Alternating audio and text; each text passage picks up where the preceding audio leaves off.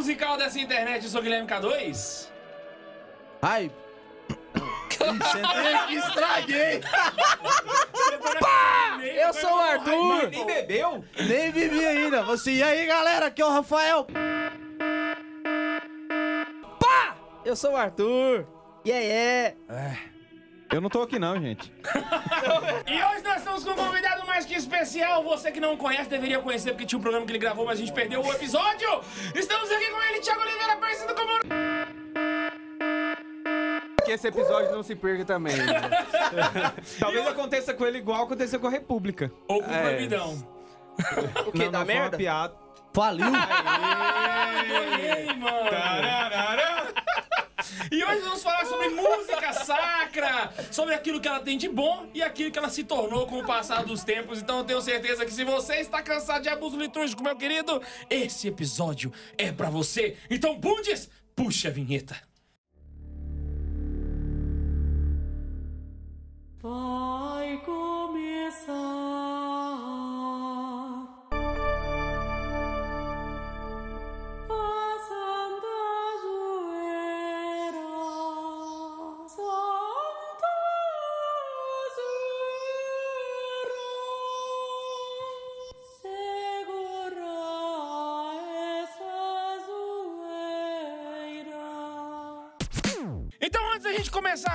música sacra e tudo que envolve ela, eu quero te lembrar, meu querido, existe uma paróquia que a gente inclusive conheceu pessoalmente, porque a gente foi lá, em Palmas, que é a paróquia do João Paulo, paróquia da Bibi, e lá caiu, literalmente, caiu uma chuva, a igreja desmoronou, virou uma bagaceira, e a gente tá ajudando a galera a poder reerguer a igreja, porque diga de passagem não é algo muito barato.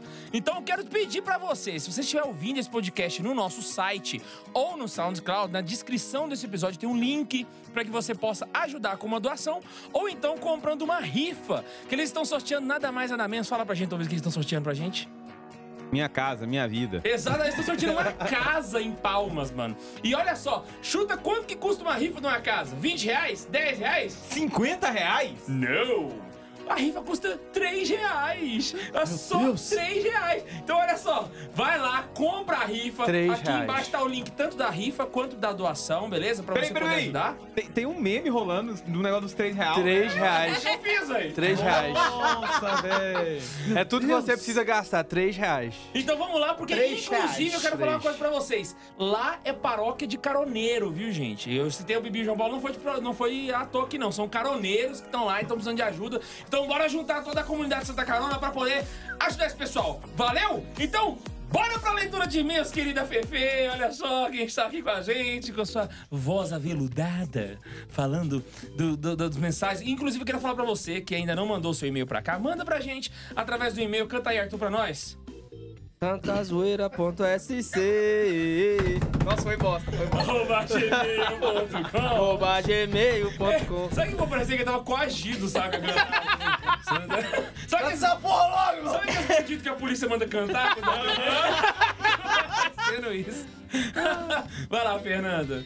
Ai, que merda. O nosso e-mail de hoje é do Marx Júnior. Marx? Marx.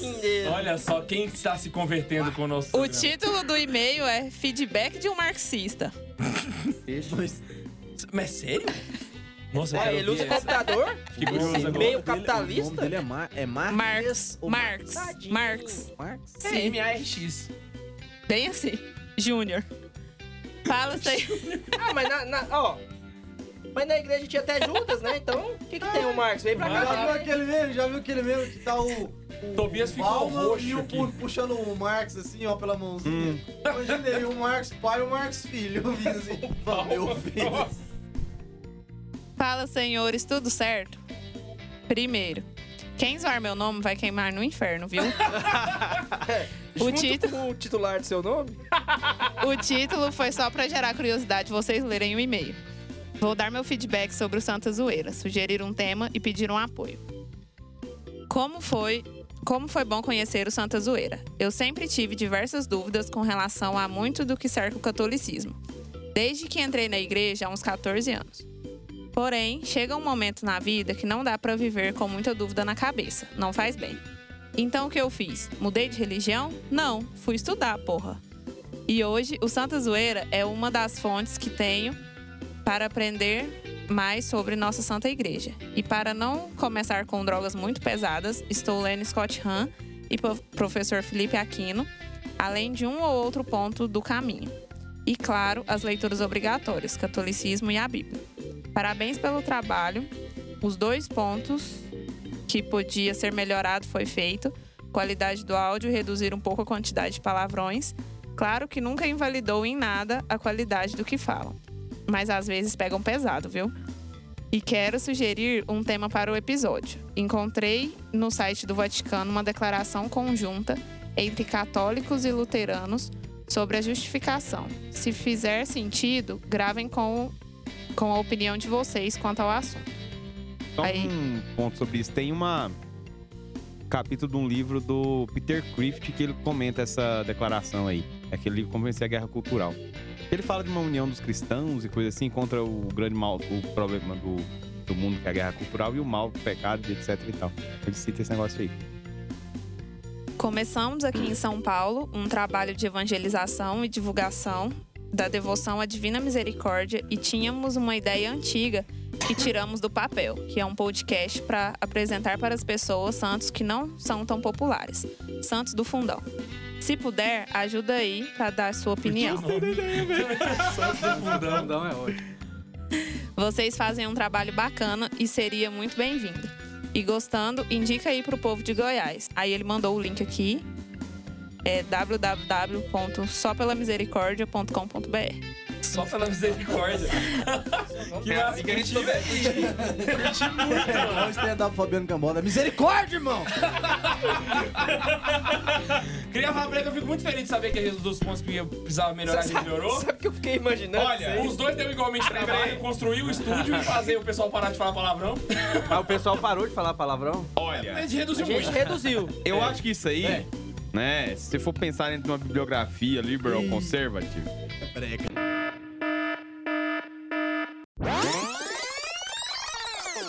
Então vamos direto pro assunto. Hoje nós vamos falar sobre a importância da música na liturgia. E antes de começar, a gente precisa entender de onde vem, porque a gente sabe que a gente canta na missa, mas a gente não sabe o porquê. Peraí, Né? eu acho que antes de falar de onde as coisas vêm primeiro, tem que falar do que as coisas são. É, pode ser também, mas vai lá. Então, aí, Lembrei até da música, eu acho que é do Raimundo, aquela do jeito que as coisas são. É, serve também. Vai servir como exemplo. Ó, a gente Puxa vai falar vinheta. de música, né? A gente tem que entender primeiro o que é que é a música e o efeito que a música tem nas pessoas. Então, o primeiro assunto é isso. O que é que é a música? Se você for pegar um método de música, de estudo de iniciação musical básico, a descrição mais rasa e mais interessante, você precisa saber o que que é a música, vai estar lá assim. Se pegar um método Bona, que é um dos mais comuns que tem para início de estudo musical, vai dizer assim no primeiro parágrafo dele, é, música é arte manifestar os diversos afetos da nossa alma mediante ao som. Divide-se em três partes, melodia, harmonia e ritmo. Sem essas três combinações não existe música. Né? E sem essa função básica aí, não temos, então, um... a razão própria de existir a música. caraca, em uma linha ele conseguiu destruir o funk. Então, é tão rápido. Toda vez que eu... Ô, ô, como é que é? Como é que é? Como é que é? Tramontina. Tramontina. Sa- Sabe como você destrói o funk Corte também? Tramontina. Aquele barulho que faz assim... Destrói o funk.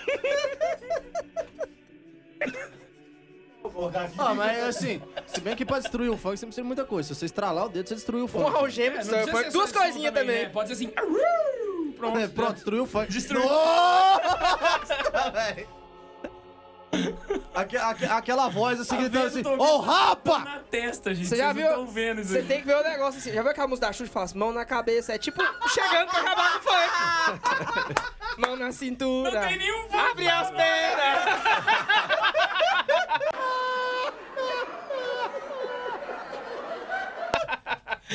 Caraca, velho. Peraí, Então, com, com esse esquema MC básico aí, a gente entende o que que é a música. A gente pode perceber que esses três pontos é, que compõem a, a estrutura musical, é, necessariamente ele tem uma influência direta sobre o ser humano. Quem diz que não é porque é um bonobo, tá? Os macacos bonobos são homossexuais. Os macacos bonobos não tem música. Então o que acontece? Você, pra gente ter uma, uma noção de que esse esquema da influência da música é realmente importante, se for pegar a República de Platão, ele já vai comentar sobre o que deveria ou não ser escutado sobre as pessoas, e como que isso poderia ter uma certa influência e que tipo de música deve ser usado para a educação das pessoas. Se o cara fosse preocupar com uma coisa dessa assim, é à toa, não- Platão não preocuparia com uma coisa à toa. Então, a gente percebe claramente que a música ela interfere nas pessoas, ela manifesta o que as pessoas sentem e elas podem auxiliar a pessoa a expressar alguma coisa que ela tá sentindo. E a gente compreende também que algumas pessoas elas têm é, necessidade de expressar algumas características que outras não têm. Então, primeiramente, quando Platão ele vai mostrar que deve ter determinados tipos de música ou não na república dele, ele fala sobre músicas que possam encorajar e trazer virtudes e principalmente temperança nas pessoas. Né? E tem um, trecho aqui que é interessante. Vou reproduzi-lo na íntegra para vocês entenderem aqui um pouco melhor. O trecho diz assim: A educação musical não será mais poderosa que qualquer outra, ó Glauco, porque o ritmo e a harmonia se introduzem no mais recôndito da alma e ali se aferram tenazmente infundindo a graça na pessoa corretamente educada. Por que não nas outras? E não será a pessoa que recebe a devida educação sob esse aspecto a mais sagaz em perceber falhas e omissões na arte e na natureza, e aquela a quem mais desagradarão tais deformidades? Por outro lado, não saberá louvar o que há de bom, recebê-lo com deleite e acolhê-lo em sua alma, nutrir-se dele e fazer-se um homem de bem, ao mesmo tempo que repele e detesta o feio desde criança, mesmo antes de poder raciocinar? Quer dizer, o Platão já fazia um discurso extremamente importante, inclusive ele vai chegar posteriormente depois a toda uma noção de amor ao belo, passando por essa questão da educação musical. Então a gente É. tem. É, é- é ele que comenta a respeito de. Eu, agora eu não consigo pegar a referência, mas eu lembro de, de, de- de ler em algum lugar, tipo. De que ha- haveria uma batalha Peraí, peraí, peraí. e um dos critérios para que eles pudessem. Pra quem, pra- pra quem não viu aí, o Tobias arremessou um livro aqui pra ver se o K2 pegava. Ele pegou. Tobias Pra ele pegar a Foi o, referência. foi o frisbee A da referência República. já está nas mãos dele. Aí eles sabiam que seria mais fácil conquistar tal povo baseado nas músicas que eles escutavam, saca? Que isso definiria a capacidade Isso faz, de. sim, isso de faz a gente prestar atenção em intelectual outras, deles. isso, em outras questões. Ele vai comentando em como que esse elemento musical ele é importante para a formação do ser humano, a formação da alma humana, e a gente pode perceber que ritmo, harmonia, melodia, todo esse conjunto, ele tem uma capacidade muito grande de afetar as pessoas. E normalmente a resposta para dessa afetação, né, de como a pessoa recebe, incorpora e acaba respondendo a isso, tem mais ou menos ligação com o temperamento das pessoas. Né? Ou seja, uma pessoa, você, por exemplo, K2, você tem um temperamento mais expansivo, né? Aquele dia a gente tava. tava- Expansivo, literalmente, né? Nossa, não, é, não era. Não, mas Até o comportamento. Expansivo, bem literalmente. Até o comportamento celular dele é expansivo. Nossa, É, mas não era nesse nível, não, mas tá bom. Ele tem um comportamento, um temperamento mais expansivo. E o K2 você pode perceber. Toda vez que a gente joga uma música, ele tá batucando. Se a música não é uma música mais dançante, ele já começa a se mexer. Ou seja, é um tipo de pessoa que tem O, um. ca- o cara tem um remeleixo, né? Porque Obrigado. a expressão dele é mais corporal. É o né? Barney. Né? mani- uma manifestação mais corporal. Enquanto outros tipos de pessoa que vão escutar uma música que seria uma música dançante vão ficar mais tranquilos, vão escutar aquela música e vão, vamos dizer assim, apreciar a sua melodia, mas internamente.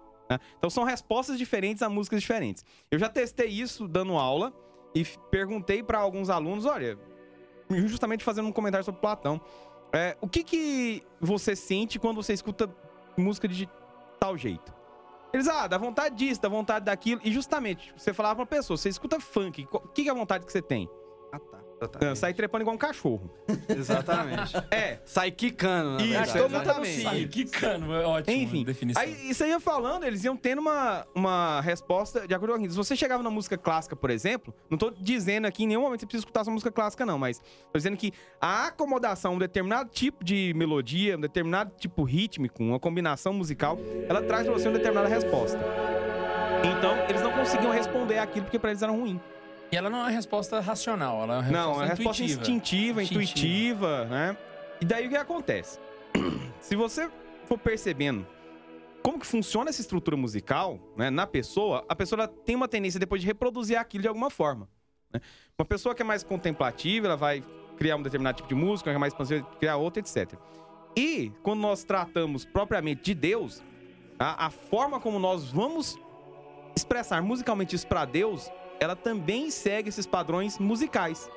Hum? Ou seja, a música que nós vamos tratar aqui hoje, música sacra, ela tem características que buscam disso daí.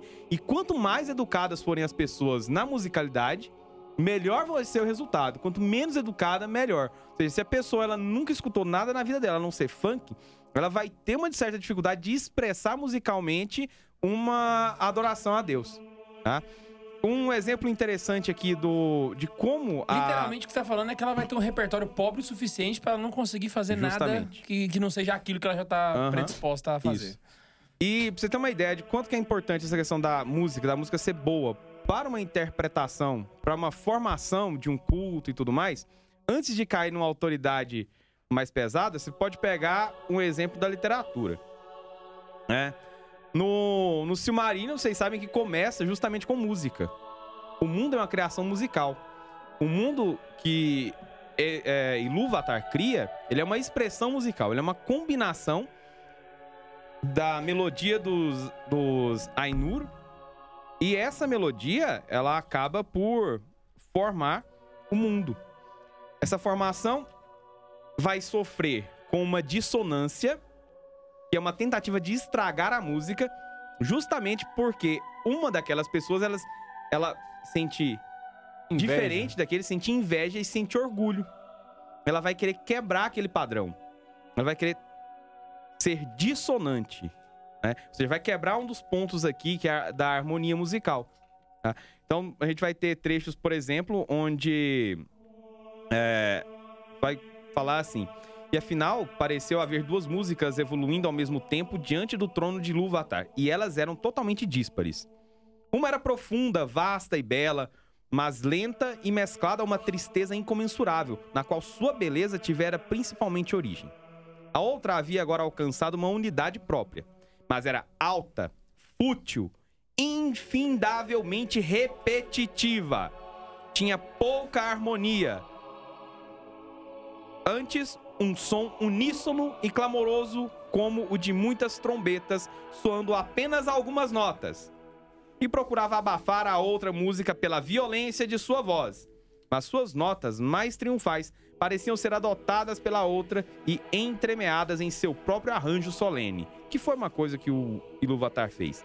Ou seja, dá pra ver que uma música, quando ela tem uma maior profundidade, ela tem uma, uma maior beleza, ela não paira apenas em um conjunto repetitivo e monoharmônico, vamos dizer assim, né? O Monomelódico. problema não é a repetição, o problema é você limitar a música Isso. só nela. Só entendeu? nela. Mas o que acontece? A. Vamos dizer assim, o passeio pela escala, pela escala melódica ali, né? Pela escala harmônica, vai fazer com que a música ela tome maior profundidade, ganhe maior beleza, ganhe maior expressão. Porque quanto mais você caminha dentro da escala, mais possibilidades de atuação musical você tem. É, né?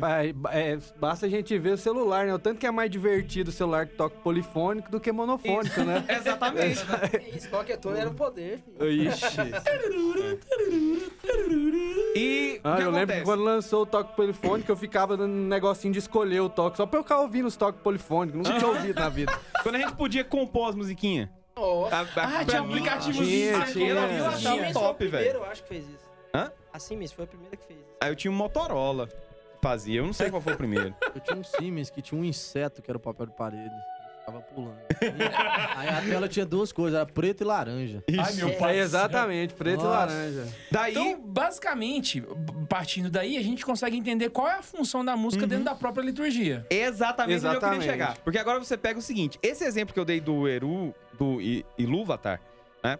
Ele é um exemplo que você pode encontrar uma analogia, né, uma simbologia direta, como por exemplo, as apresentações do que é o paraíso, do que é o trono celeste no Apocalipse.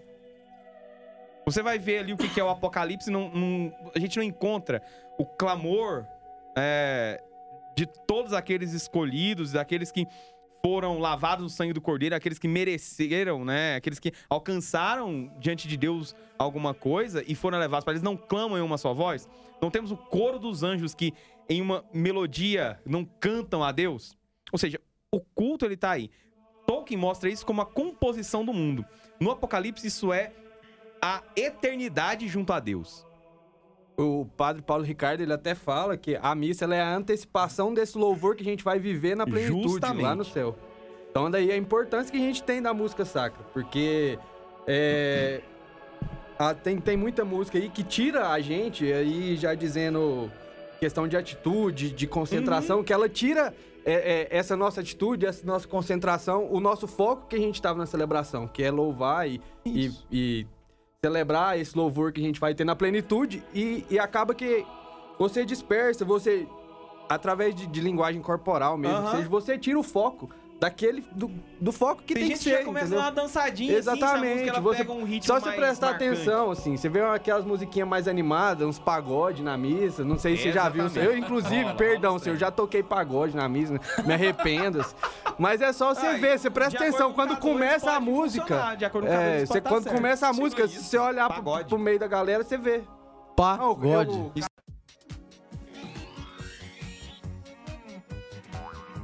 A coisa sua, velho. Ó, eu tenho, eu tenho imagens, eu tenho imagens comprometedoras do K2 em relação ao pagode, viu? Aí é de Imagens comprometedoras do K2 em relação ao pagode, depois se vocês quiserem eu mando no! WhatsApp todo mundo. Esse negócio uma aí. na minha casa, é complicado. É, Por exemplo, Ó, se- peraí, Já só fazendo fizemos uma muita roda de ilustração samba, disso muita que ele roda de falou, samba. É, eu lembro de uma história, foi de um testemunho do tio França, inclusive, que ele fez uma cirurgia muito complexa. Eu acho que foi uma maneira fácil de ilustrar.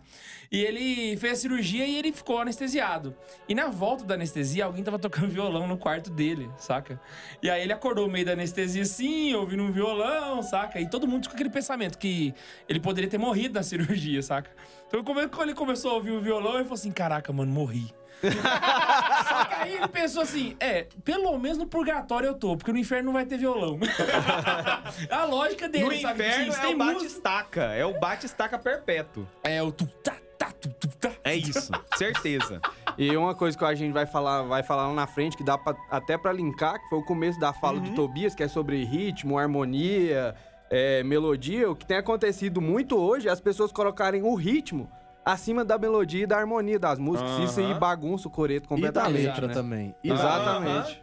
Principalmente da Porque a letra. música foi a primeira que pau, né? necessariamente É, porque- precisa da letra. Então, a gente tava conversando ontem. É, Tramontina aqui, corte preciso agora. A gente tava conversando ontem na casa do Tobias, eu mais ele. É que o seguinte. Ele, ele, ele vai citar aí um, um documento da CNBBI em que diz que a liturgia, a música litúrgica, ela deve dizer o quê? O que está dentro da Sagrada Escritura ou, ou e ou o que está dentro da tradição da igreja. E não o que vem do meu sentimento pela música ou pela história que É. aquilo representa, mas sim através do que está escrito. Então a música é o que é, não é o que eu acho. Agora Mas essa, uma esse, documentozinho É, da não, CNBB. Isso eu tô falando da, da vai divina chegar- liturgia. É, a gente vai chegar lá, mas tem um monte de casquinha de banana desse Tem. documento CNBB Mas aí pra olha só, galera. o, o que o Rafael tá falando é bom porque a gente faz agora uma distinção. A gente vai falar de música sacra. Grosso, olha, grosso modo. Oi. Olha, é, você tá entendendo? A gente tá Não, conversando aqui grosso agora, modo, mas- música sacra, ela é uma música erudita, né, de categoria hoje considerada erudita, faz parte da tradição cristã, principalmente, né? Tem gente que joga judaico-cristã. Eu prefiro jogar cristã porque faz parte mais de uma composição cristã mesmo, de fato, e tanto ocidental quanto oriental, apesar das- dos dois ramos terem diferenças melódicas consideráveis. Então nós temos a música sacra. Música sacra, se ela é cristã, então, ela tem uma característica religiosa, certo? Então toda música sacra é uma música religiosa. Mas nem toda música religiosa é, É, música sacra. exatamente. Então, que é, ai, a música nova do Rosa de Saron é muito legal. Não, não é pra missa, não. Não, não é. Não, pra eu, missa eu não vou não. nem falar desse Não é, aí. não. Você pega, por exemplo, tem muitos hinos do Tem Teotocário, que vai brigar com nós aí, por hinos isso. do Teotocário que não são que não são da divina liturgia. Por Uhum. exemplo, eles são hinos muito bonitos, muito bem compostos Você por usa- santos, você usa de maneira adoração ao Santíssimo Sacramento, mas não pertence à divina liturgia. Por exemplo, o, o que a gente gosta muito, né, aquele o Agni Peraí, peraí, Parthener, né? Põe aí pra tocar aí. Agni parthene despina achrante Theotoke.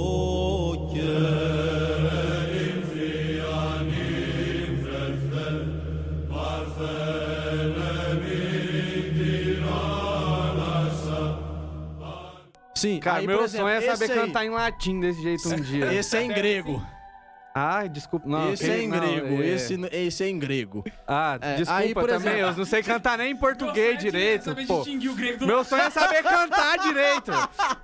Aí, por exemplo, você pega, por exemplo, esse hino aí. É um hino muito usado na Divina Liturgia Ortodoxa, principalmente na Divina Liturgia de São João Crisóstomo, né? Que o Agni Partener, a Virgem Imaculada, é um hino mariano, não li- Pura e rainha. pura e rainha. É um hino Imaculada. mariano, Rainha dos não povos. Imaculada.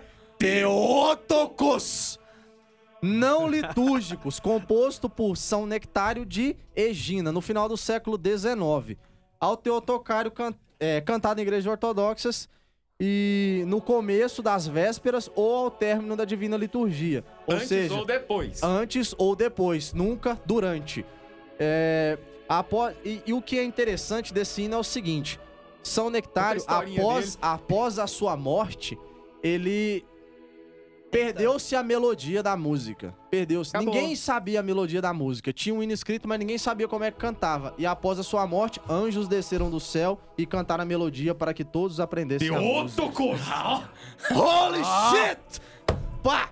Não, beleza. Aí, por exemplo, você pega esse aí. Eu fico imaginando os anjos lá em cima. Caraca, perderam a melodia, mano. Nossa, vamos E agora, e agora? Ah, velho. Desce lá, desce lá. Desce lá, desce lá. Ô, São lá, lá. Fernando, bora lá Vai lá, lá. Eu imagino é o seguinte. Vai lá. Eu imagino é o seguinte, tá lá, né, São Nectário lá em cima, né, contemplando a criação, o amor de Deus, todo mundo lá de boa. Aí os anjos chegavam assim, ô Nectário, esqueceram a parada lá embaixo lá, meu. E agora? Falei assim, ó, agora vocês descem lá e se viram, filho. Faz o que vocês fazem de melhor aí. Mensageiro aqui são vocês. Vocês que entregam o recado, Eu, eu mano. já cumpri minha parte aqui já. Eu, cu- Você pode cantar pra gente, pra gente repetir? eu lá, já fui lá e compus o hino. Exato. Compus o hino. Já passei por lá, Agora fiz minha missão, aí, ó. agora te Cadê vira, o coral parceiro. dos anjos? Cadê o coral dos anjos? Juntando com todos os anjos e santos de Deus, cantando a uma só voz. Vai lá e faz seu papel agora, irmão. Tá, cadê o salário no final do mês? Não tá aí? Vai lá e faz. Desceu a galera lá, cantou, todo mundo aprendeu e o hino- e o hino é cantado até hoje. E, assim, dentro da Divina Liturgia Ortodoxa, a gente tem muitos outros hinos, né? Por exemplo, você pega ali o Salmo 123, cantado no idioma eslavo, né? Nossa. Onde a gente prova que o. Ai, como é que fala?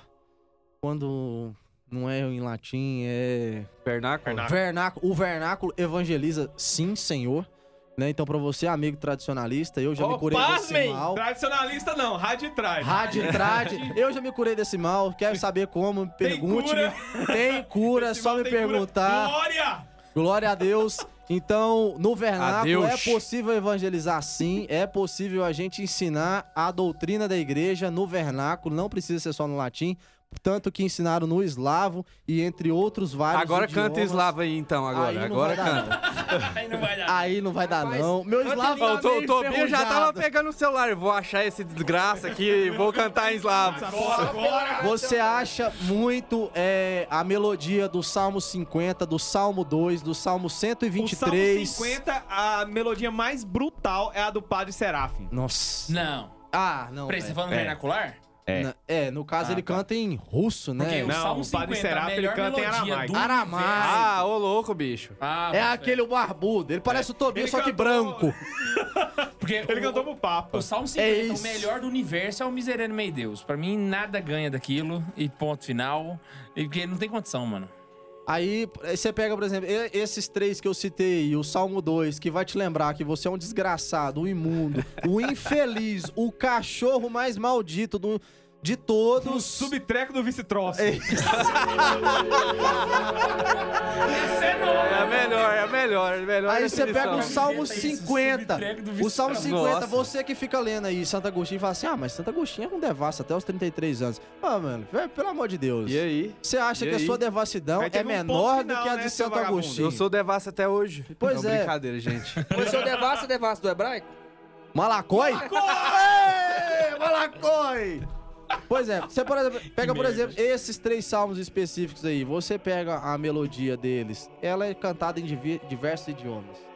Diversos idiomas e ela evangeliza em diversos idiomas. Então, De uma forma Eu- rítmica e meló- E melódica. melódica e E harmônica.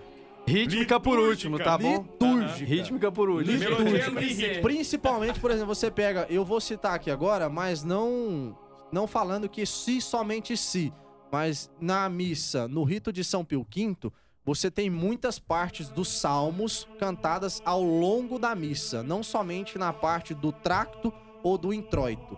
Mas também. Que doença é essa? tô brincando, tô brincando. Mas ao longo de toda a missa, sempre antes de uma oração que o padre vai fazer, tem um pedaço de um salmo cantado. Então, é, nos ritos mais antigos, o, nos que foram abolidos com a criação. Com a criação, não, né? Com a vinda do Concílio de Trento, onde os missais com menos de 400 Uhum. anos, menos de 400 anos foram abolidos, você tinha muito dessa parte de pegar os salmos, do, que é claro que é do Antigo Testamento, e cantar eles durante a Divina Liturgia, usar aquilo como melodia. Então, não tinha muito disso de, ah, eu senti uma cosquinha no meu estômago aqui agora, eu vou criar uma música através disso. E o meu estômago fez cosquinha, e Deus chegou, e não tem isso. Borboletinha de Deus, meu estômago. Não. Não, não tem. dar uma cosquinha no estômago porque tinha que fazer um jejum de É, 12 horas, tinha que fazer né? um jejum de 12 horas, nego Mas parava de comer na quinta-feira e cantar, comia só no domingo. Era um negócio meio assim. Violência. Violência, homem bruto, mata, morre. Da facada. Tramontina. É. Então vamos parar aqui agora nos ortodoxos. Mais pra frente a gente fala aí dos escolásticos, né? E vamos dar oportunidade aí pra mais gente falar. Ó, agora a gente já tem o quê? mas Tá, tá, tá, tá massa aqui, só o É. tio Arthur que não falou, hein? A gente já tem aqui o que é música. A gente já tem a importância da música. A gente já sabe o que é a música sacra. Agora. Desce a chibata. Beleza, então a gente entendeu aqui qual é o sentido da música na missa, canto polifônico, mas e quando a igreja ia em missão, mano? Agora a gente vai evangelizar. A música sacra tem função nisso também. Obviamente. E nem sempre a música que vai pra evangelizar é a mesma que é a liturgia da missa, o- obviamente. E aí, mano, como é que fica nesse caso? Vou dar um exemplo clássico, próximo. Nós conhecemos bem aqui, no caso latino-americano, porque é o único lugar que sobrou índio, porque tinha ordem religiosa pra proteger. No resto, lá eles mataram tudo porque não tinha um religioso pra fazer isso, né? Tudo protestante. E a ideia é a seguinte: a. Corte, Tramontina. Pai, não, os caras lá em cima fizeram aqui, mata tudo, cria um feriado pra eles. Aqui não matou e criou o feriado do mesmo jeito. Então, nativo. É o dia do nativo americano. não, tem o dia do índio, né? O dia do índio que a gente lembra só no... É, é assim, Só na escola, pra Só na pintar a cara, comprar a pena, é fazer tipo o cocá. É o né? dia pra você passar Ó, vergonha. eu Exato. acho que o dia do índio no Brasil, na escola do Brasil, tinha que levar os alunos pra escola e começar a saquear o povo na BR. Não, se você... É, cobrar, Já que é pra fazer, cobrar pedágio. já que é pra fazer o papel do índio, vamos saquear a galera lá no Pará. Vamos Tá fazer uma- falando índio raiz. Índio raiz? É, Ah, a- não, beleza. a- aqueles, Índio Bota raiz. fogo na mata. aqueles que... Os dia mais desgraçado na escola pra um gordo do que o dia do índio. Oh! Sem camisa! Eu odeio o dia do índio Aí eu- por disso. Não, não, não, mas se vamos, você assim, tá fazendo cosplay de Índia? se vamos fazer...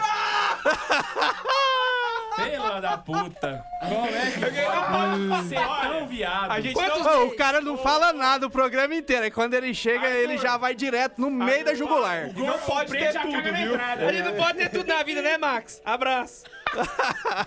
Enfim, voltando às ordens religiosas aqui na América do Sul. Um papel importante da música foi na, no trabalho de catequese dos jesuítas. O cara pode falar o que for dos jesuítas, velho. Mas jesuítas eram os caras que saíram de todo o conforto da Europa, enfiavam no meio do mato, nos lugares mais desgraçados, pra poder fazer missão. Bicho, se não fosse o jesuíta, você tava hoje adorando Tupã, tá bom? Então é, É, ponto final. Tipo assim. E engraçado, essa loucura toda com Ogum, jesuíta. era É, velho. Essa loucura toda com jesuíta, ela é tão estranha porque você vai em alguns lugares, por exemplo, no Panteão Nacional do Paraguai. Tudo bem que é o Paraguai, né? Mas enfim. É, no Panteão Nacional do Paraguai. Uma, uma pergunta. No Panteão Nacional do Paraguai tem uns deuses meio copiados dos outros Não, ou não? velho, é original são. mesmo. Não, o Panteão Nacional é quando Nossa, você Arthur, que tem, piada velho. Nossa, mano. Puta merda, velho. Aluno peraí, peraí. Fraco, ruim, sem ritmo. Nossa. Como Senhora. drama não faz chorar. Como terror não dá medo. Serve pra nada, na real, né? Nada. Que piada ruim, velho. Nunca viu análise de, de, de filme? coisa horrorosa.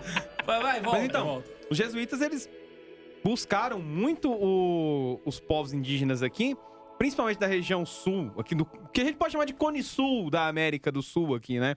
Ah, Aquela região do sul do Brasil, Argentina, Paraguai, Uruguai ali e tal. Eram tribos que tinham uma musicalidade muito aflorada. Então, eles conquistaram a partir da música. Foram, vamos dizer assim, os Tá, jesuítas que hoje conseguiram eles incender na praça, né? Sim. Consegue tocar, mas que elas são peruano, demência. Foi mal, essa foi uma piada só. Foi ruim. Foi brega. Fraco sem talento. Tramontina. Aí então, ah, os jesuítas fizeram isso, conseguiram fazer ali um trabalho muito bom. E eles ensinavam os caras a tocar instrumentos europeus, né? Instrumentos clássicos, sopro, de corda.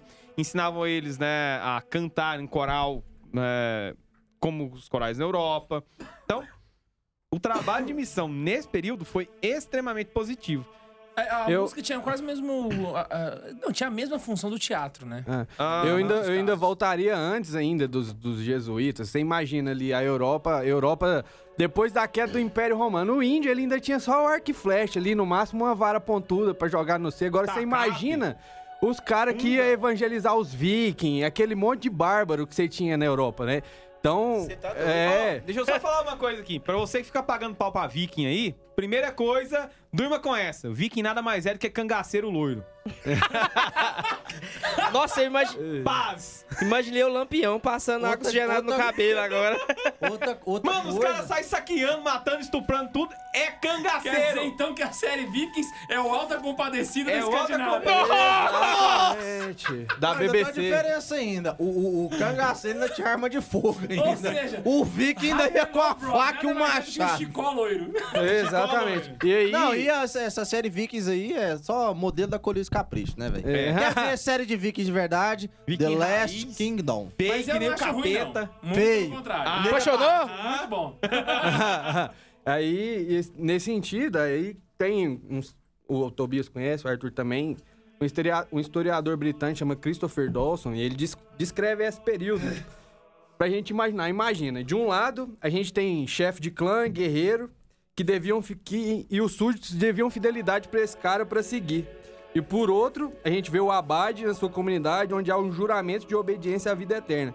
Então, a gente vê que o- os dois, as duas vertentes, assim, paganismo e, e o monasticismo, apesar de serem valores diferentes, mas já tinham uma cultura disso. Então, é, foi muito importante esse canto nesse sentido. Canto gregoriano, a gente remete ao monasticismo, a São Gregório, que são os caras mesmo que seguraram o rojão, seguraram a bomba depois do- da queda do império e tocaram a porra toda sozinho, né? Então, O que esse povo doido não entende é que acabou Roma, entrou aquela banda de bárbaro louco lá, os cangaceiros chegaram, vamos colocar no português rasgado, né?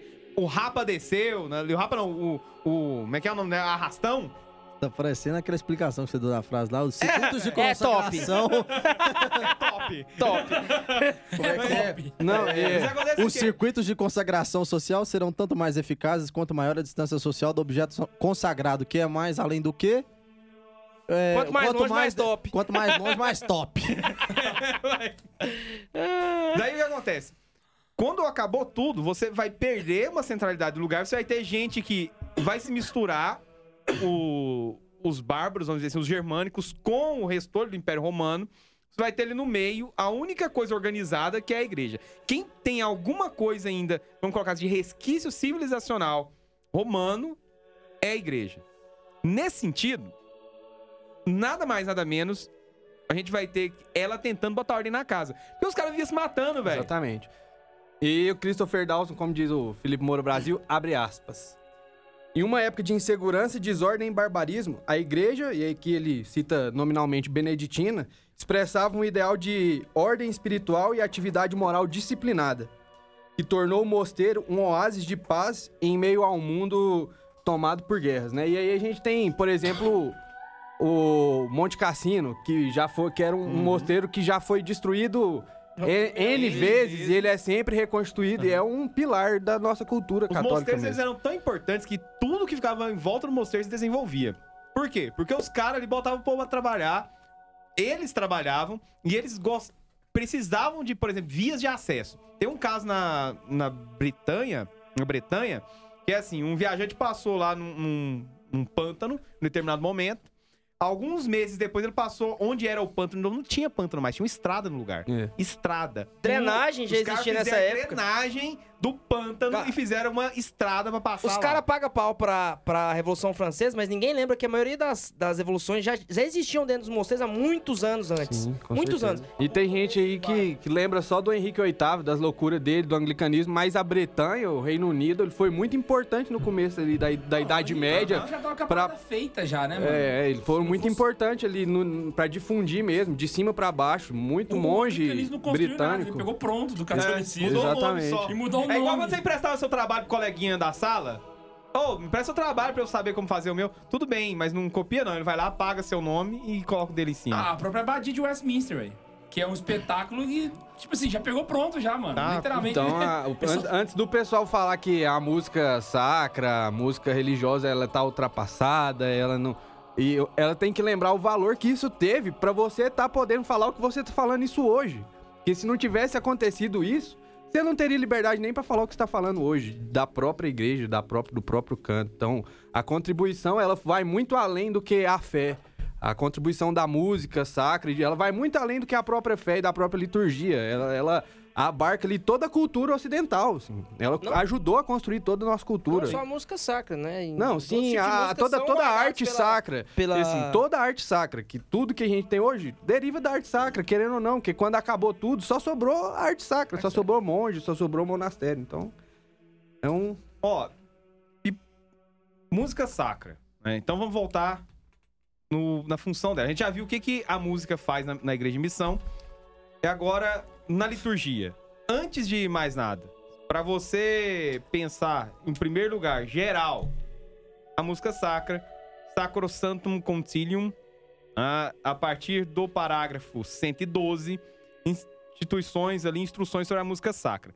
Mas antes, um resumão. Primeira coisa que você vai ver aqui, ele vai comentar a tradição musical que existe dentro da igreja. Desde do tempo do judaísmo, no Antigo Testamento, a gente vai vendo uma, que a criação de cânticos, como o- a, a própria observação dos salmos, a- em várias passagens do Antigo Testamento, é mostrado a música no louvor a Deus, no, todo aquele processo é, que a gente tem para nos apresentarmos a Deus e até chegar no Novo Testamento e por consequência, quando você termina ali o momento da escritura, você vai observar a tradição da igreja e todo o seu magistério. Música sempre foi usada no culto a Deus, tá? E a partir disso, a gente pode destacar alguns pontos como a observação de que maneira a música vai expressar isso daí, né? A música litúrgica, ela é basicamente oração. Ela é liturgia, ela não é uma parte da liturgia, ela não é uma coisa separada da liturgia, ela tem que estar embrenhada naquilo. Seguir o tempo litúrgico, seguir a festa do dia e estar e, e tudo aquilo ali ser um todo orgânico, né? Um único organismo que faz aquilo tudo que o culto sagrado deve fazer. Então, nenhuma observação interessante num, num texto no site do Opus Dei Brasil, né? Música vem de Deus, canto e música na liturgia. É. Tem uma parte que o cara.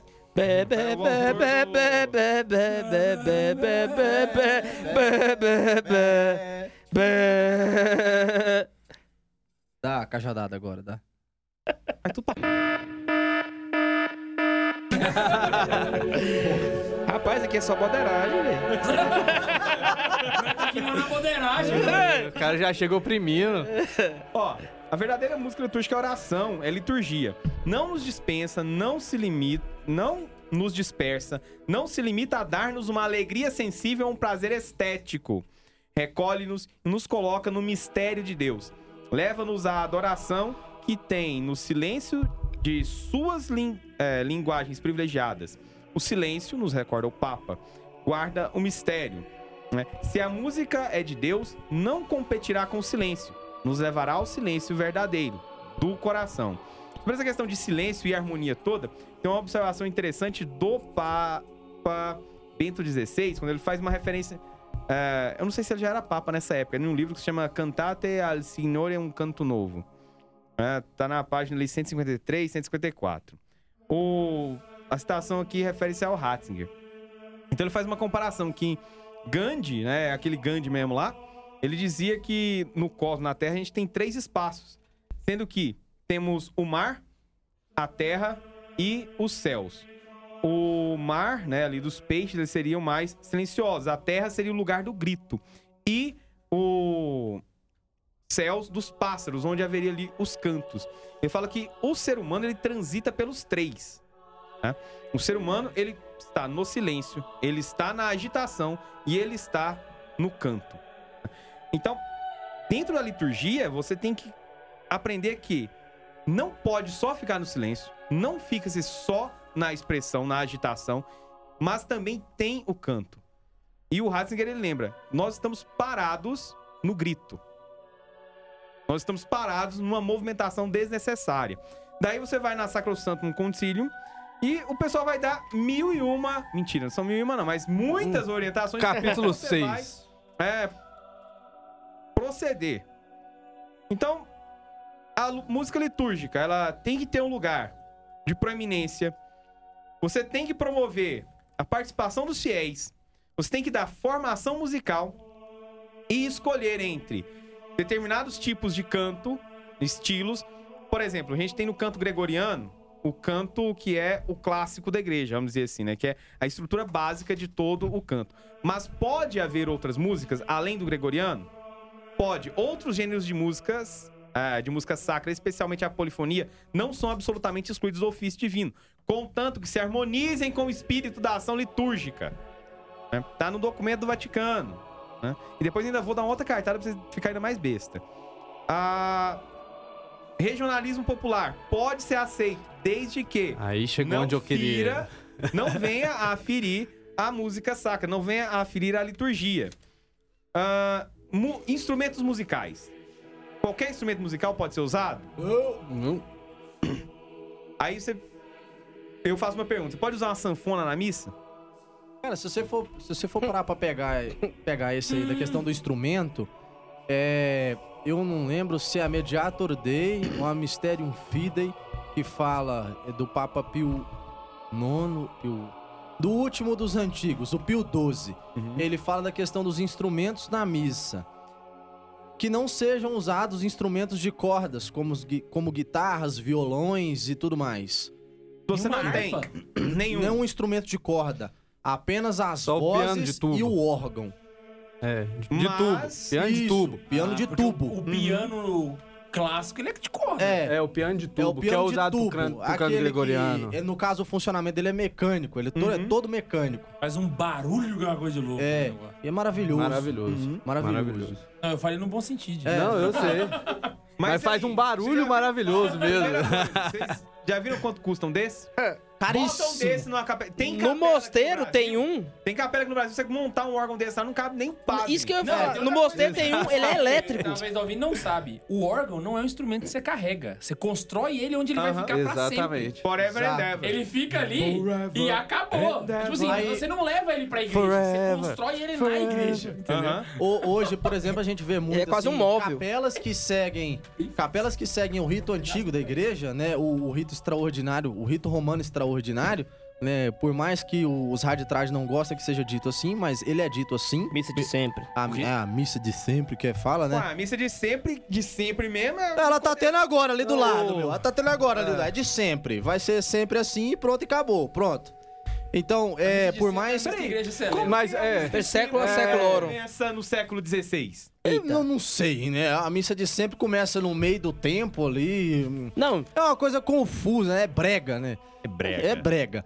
Mas, por exemplo, você pega. Aí, alguém- peraí, só pra falar uma coisa. E se alguém virar pra mim e falar assim, ai, eu sabia eu não sabia o que tá falando. Meu amigo, antes do século V não existia nenhum rito romano oficializado. Então você fica quieto. Nenhum. Cada missa era muito diferente. Exato. Não, Cada aí bispo ele tinha a sua ordenação. o, o cara diz que, que tem que ser de acordo com o que a tradição diz, que tem que ser tudo de acordo com o que os papas dizem, não sei o quê, mas ele vai na missa tridentina, onde o órgão que toca na missa não é mecânico, Ele ele, é é eletrônico, ele é elétrico. Então não tá de acordo com o documento, então você é um herege, já que tudo que tá fora do documento Anátema é heresia. Anátema Queima no fogo da Manda Inquisição. fogo, meu Isso senhor! pode dizer que um trad desse tá seguindo o Vaticano II. Ele tá Porque seguindo escuta a só, modernização. Pode, pode, com certeza. O órgão e instrumentos musicais. Tem-se na Igreja Latina em grande consideração o órgão de tubos, como instrumento tradicional de música, cujo som pode acrescentar às cerimônias admirável esplendor e elevar com veemência as mentes a Deus e às coisas divinas. Que é a função da Outros música. instrumentos podem ser admitidos ao culto divino, a juízo e com consentimento da autoridade territorial competente. Daqui as normas dos artigos específicos a pesquisar. Contanto que sejam adequados ao uso sacro ou possam a ele se adaptar, condigam com a dignidade do templo e favoreçam realmente a edificação dos fiéis. Vou dar o exemplo da sanfona porque eu vi uma sanfona na missa. Mas você via a sanfona porque o sanfoneiro estava visível, não porque você tinha o destaque da sanfona. Porque ela entrava no conjunto todo da melodia. É, porque a gente sempre escuta a, gente, você falou sanfona, a primeira coisa que vem na nossa cabeça por ser brasileiro é o forró Mano! ou o sertanejo. Só que a sanfona é muito mais antigo que o forró. Ah, com certeza. Ó, cara, Ele é, é uma Quando- gaita, então tipo assim, ele... Quando eu perguntei assim, ó, é possível um- uma sanfona na missa? Eu não tô falando que o cara vai rapar o Gonzaguinha lá, mano, e o povo vai Gonzagão, Gonzagão, Gonzaguinha lá não. e. Me sentindo raiz, parar a- aqui agora. Gonzagão raiz a favor dos militares. Que Gonzaguinho o quê? Aí o que acontece? O... Nesse caso, a sanfona, ela aparecia preenchendo espaços da melodia. Aham. Ela, realmente, ela agregava um... Vamos colocar assim, um valor musical ao restante dos instrumentos. Né? E, inclusive, o lugar onde eu fui, o pessoal da música lá era bom, porque você não tinha uma, uma proeminência de instrumentos, você tinha um conjunto todo realmente trabalhando. É, de- dependendo do caso também, você pode até pensar em alguns casos de algumas percussões, tipo um tímpano, você ter alguma coisa que acompanha a, a liturgia de maneira a fazer essa, essa complementação. Tem que ser entende? um preenchimento. Eu, por exemplo, fui uma vez, já fui adepto da bateria na missa, hoje já não dá mais, porque realmente não faz mais sentido. E, inclusive, eu sou adepto da não utilização do carrom em lugar nenhum do mundo, tá bom? nenhum. Pra mim, todos os carrões do mundo tem que servir Não para cospe no prato que você já Não, comeu, não. demônio. Não, mano. Não cospe no prato que você já comeu, O capeta virou assim, não. Vou criar um, K2. um, um instrumento meu, e criou o carrom, entendeu? K2, É conta um pra nós. Qual que é esse complexo que você tem aí? Qual é. Que complexo, cara. Ele tá Recalque negando o aí. passado. K2 já tocou carrão demais a conta. carrom, ele é, é é é igual o ovinho. Qual que é o problema do ovinho do carrom? Ele é um instrumento que, a olho nu, parece que qualquer pessoa sabe tocar. E as pessoas se convencem disso. Aí a pessoa acha que ela senta lá e faz inferno. Mas ela sabe, não é assim. Ele acha que é só bater. Tum, tá, Eu tum, posso já tá. Entendeu? entrar em isso. outro ponto aqui? Não é assim. Se você pegar Dependendo do ponto, eu deixo. da CMBB, É, eu ia chegar O nesse ponto humano agora. Não tem maturidade Deixa eu, carrom, entendeu? deixa, Isso é deixa eu verdade. começar. Porque tem umas coisas no documento da CNBB sobre a pastoral a da música no litúrgica Brasil. no Brasil, o nome do documento que eu vou falar aqui. Um subsídio para quantos se ocupam da música litúrgica na Igreja de Deus que está no Brasil. Com quais são os principais problemas da música hoje? Esses que a gente vai falar agora. Agora, deste momento. Eu engatei na hora certa. Ah, o negócio tá aqui, ó, tá no esmeril já. né? Sabe qual que é o grande problema hoje? É porque tem padre que acha que a igreja é topa tudo por encher. Não é topa tudo por encher. Não tem que ser topa tudo por encher. Topa tudo por dinheiro. Então o cara coloca tudo que é tipo de música lá.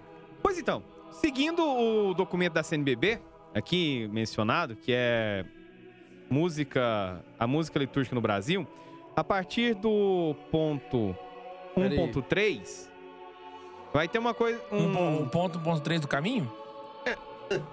Foi Do mal. documento, É né, do jovem? hábito. Ah, tá. Hábito? Até parece Hábito. uma terra.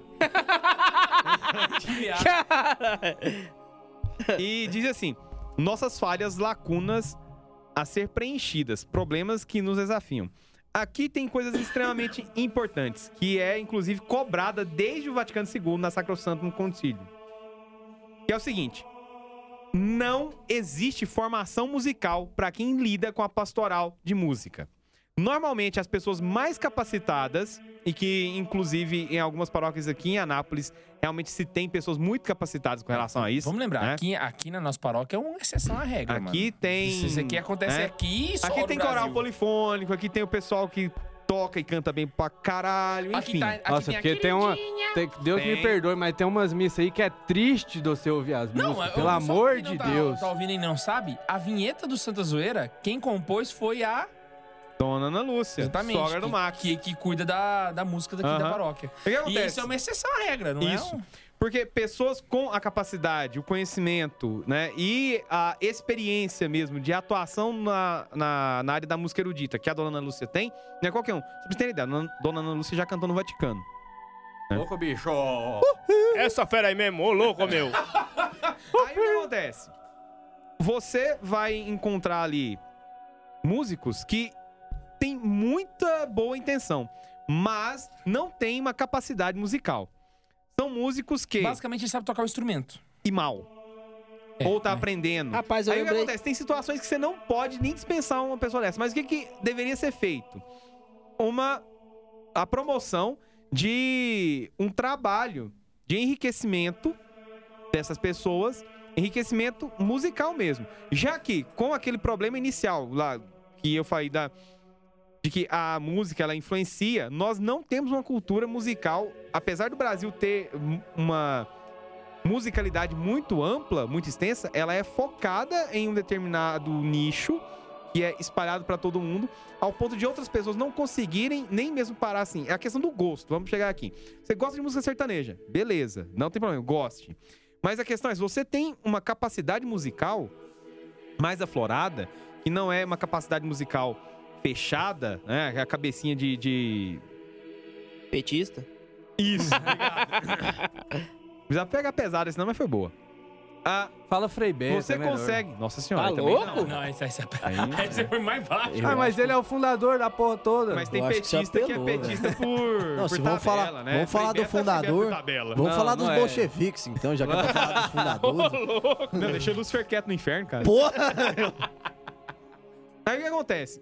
A pessoa gosta de sertanejo porque, sei lá, tem uma afinidade, curte as letras, né? Porque é uma pessoa da sofrência, que tem toda. Tá bom. Mas ela tem uma cultura musical que, quando ela escutar um outro tipo de música, que for uma música bem trabalhada, bem tocada, bem cantada, bem executada, ele vai para assim: Poxa, que música legal, velho. Nossa, presta atenção nisso aqui. Olha a voz dessa pessoa cantando, não sei o quê. Agora, tem gente que ela não tem essa capacidade, porque não tem uma cultura musical. Né? Um exemplo pessoal disso daí.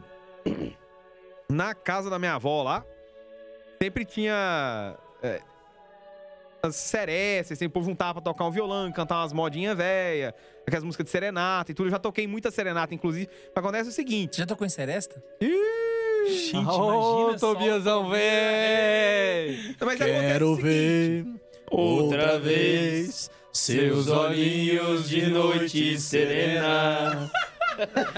Ó, mas o que acontece? Isso daí era o que eu tocava, né? Quando chamava ali na minha avó, né? Ah, vamos tocar um tem aqui. Você sentava com violão, tocava.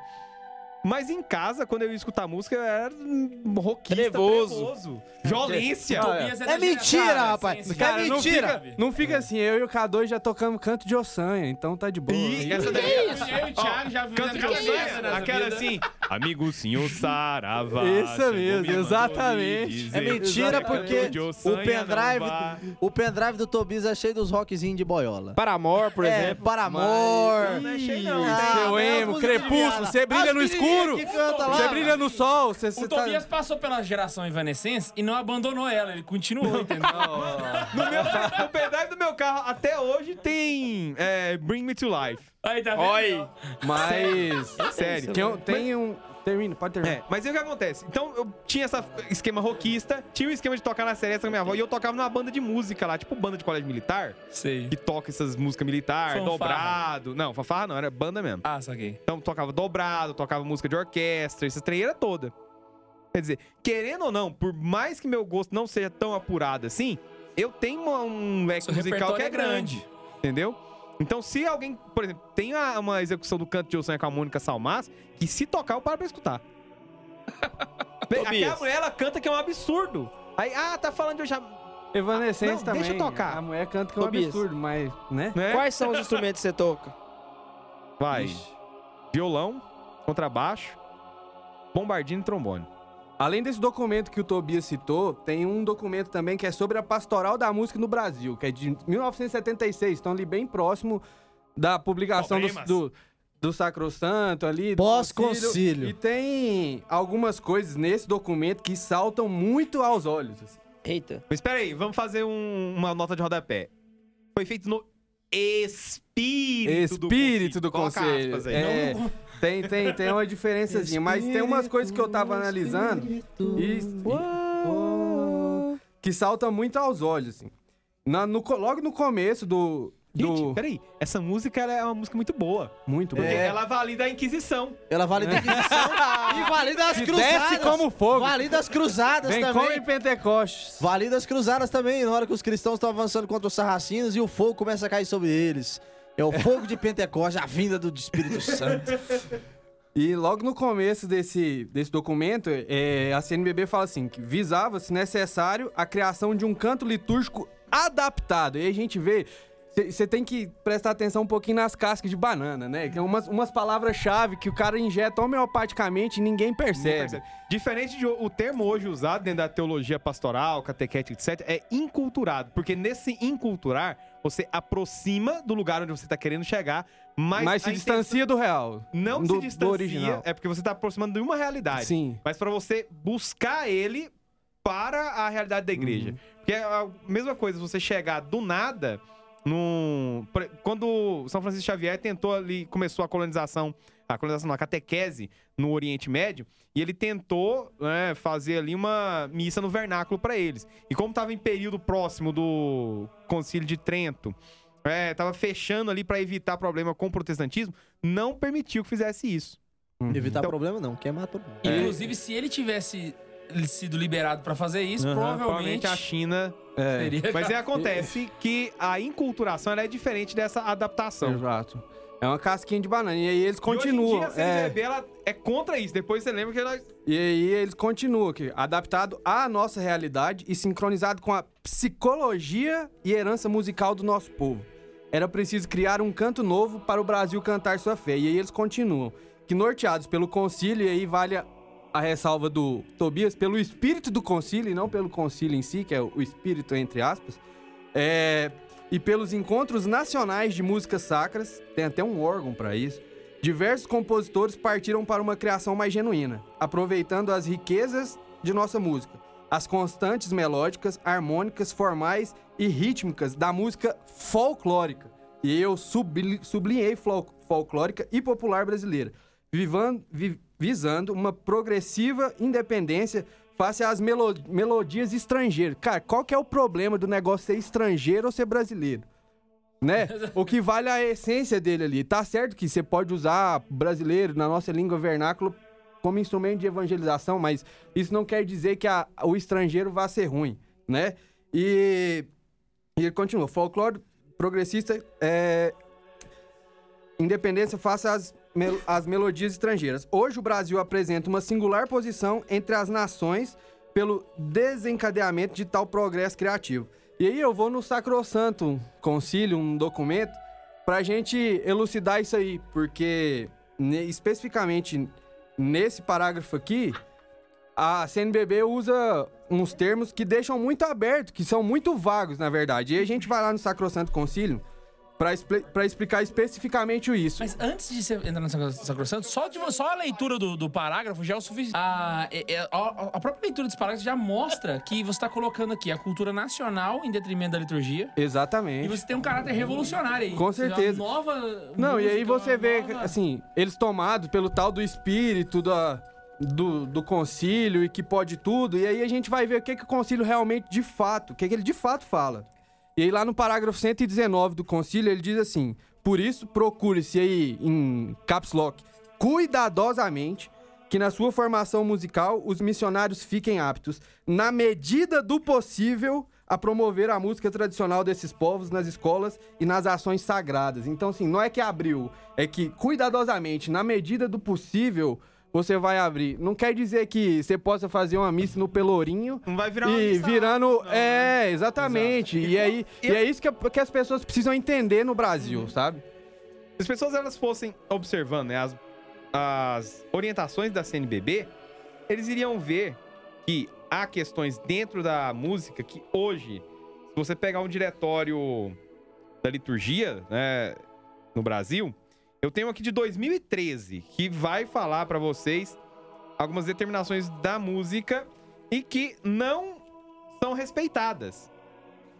Inclusive, teve alguém uma vez, eu já citei esse negócio aqui uma vez, mas eu tinha perdido esse, esse trem aqui. Na conversa com o Rafael ontem eu lembrei e lembrei até o lugar onde tava. De nada. É, é nóis, bate aqui, velho. É isso aí. Aí, ó, critérios para criação e escolha de repertório litúrgico. O dele é dos anos 70, esse já do século É, o 21. meu foi ali no, no limiar do negócio. Ó, a criação do repertório bíblico litúrgico pressupõe o cumprimento de alguns critérios básicos, a saber: letra A. Os textos dos cantos sejam tirados da Sagrada Escritura ou inspirados nela e das fontes litúrgicas. Sejam poéticos, evitando explicitações desnecessárias, moralismos, intimismos, chavões. B. As melodias sejam acessíveis à grande maioria da Assembleia, porém belas e inspiradas. C.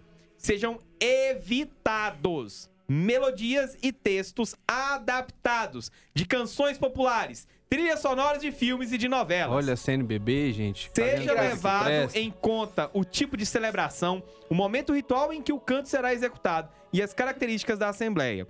Sejam respeitados os tempos do ano litúrgico e suas festas. Seja considerada a cultura do povo e do lugar. Sejam levadas em conta as dimensões comunitária, dialogal e orante nos textos e nas melodias. Ou seja, pelo irmão que eu não Uhum. amei, piedade. Não serve. Não. Senhor que viesse chamar os corações arrependidos. Não serve. Não serve, é porque é o texto, né? Foi mal. Aquela, eu tô pensando em outra, aquela. Pai, meu pai do céu, meu pai do céu, eu quase me esqueci. Não serve. Jesus falou isso lá, velho? Não, Eu não não, falou. sei, Não né? lembro, A é, música é não lembro. bonita, usa na sua palestra, não usa na missa. Exatamente. É, isso, exatamente. Mas só por último, pra finalizar meu raciocínio aqui, mais um parágrafo desse texto, assim. O texto é antigo, mas dá pra gente extrair dele muito do que, que é o espírito de muita gente que tá dentro da CNBB, que sempre teve dentro da CNBB. Eles, a CNBB fala assim, que o uso das melodias e textos completamente alheios ao espírito das, das ações litúrgicas, não raros divulgados pela televisão. E aí eu paro aí. Cara, não raros divulgados pela televisão. Desde quando a televisão é base para formação litúrgica? A- o cantor vai tocar a música na missa só porque ele viu na televisão ou porque o padre e o pároco dele autorizou? Não. Então eu acho que aqui nesse ponto é, é um pouquinho jogar a responsabilidade pros outros e excluir um. E, e- e deixar de lado a responsabilidade da própria igreja, do próprio celebrante. Porque o, o celebrante não pode chegar na missa e deixar acontecer o que- o- do jeito que as pessoas quiserem Deixar fazer. rolar, né? Exatamente. Então eu acho que colocar a culpa na TV, na mídia, na imprensa, não, não é um argumento válido nesse aspecto, assim. Nunca foi. Agora eu queria falar pra você uma coisa. Se você ouviu até aqui, cara, parabéns pra você. Porque 70% das pessoas geralmente lá abandonam. Eu chutei esse 70%. Não sei se esse é o número real, tá bom? Mas queria falar pra você que escutou daqui. A música na missa não vai invalidar o sacramento. Então você chegou lá, tocou pagode, tocou Slipknot. Ô, louco. Esse dia foi louco. Eu ia pra missa com camiseta do Slipknot, mas eu não toco Slipknot. não vai invalidar o sacramento, beleza? Então não tem esse negócio, tipo assim, ah, mas a minha paróquia, eu vou. Não tá valendo essas missas que eu tô indo. Calma, tá? Então tá errado, não pode, mas eh, calma também, não é assim. Ó, eu acho que se a gente for falar de, de validade, de nulidade de missa, a gente tinha que fazer um programa só sobre isso. Um Porque três Pro cara, né? o cara falar que a missa não valeu. Ele tem que fazer esforço Não, demais. ele tem que fazer muito esforço, ele tem que ter, mu- ele tem que ter mais. E não se esquece de mandar isso pro seu amigo que toca nagô na missa. Aquele cara que fica tocando aquelas musiquinhas que a gente cantou aqui no começo. Aquela que eu sempre esqueço dela, meu Deus do céu. Aquela. Comungar é tornar-se um perigo. Manda pra ele também. E não esquece que a gente se encontra aqui de 15 15 dias do Santa Carona. Não se esquece também, meu querido, de ajudar lá a paróquia de Palmas, porque eles estão precisando. E a gente se encontra sempre aqui. Beijo no coração e. Tchau!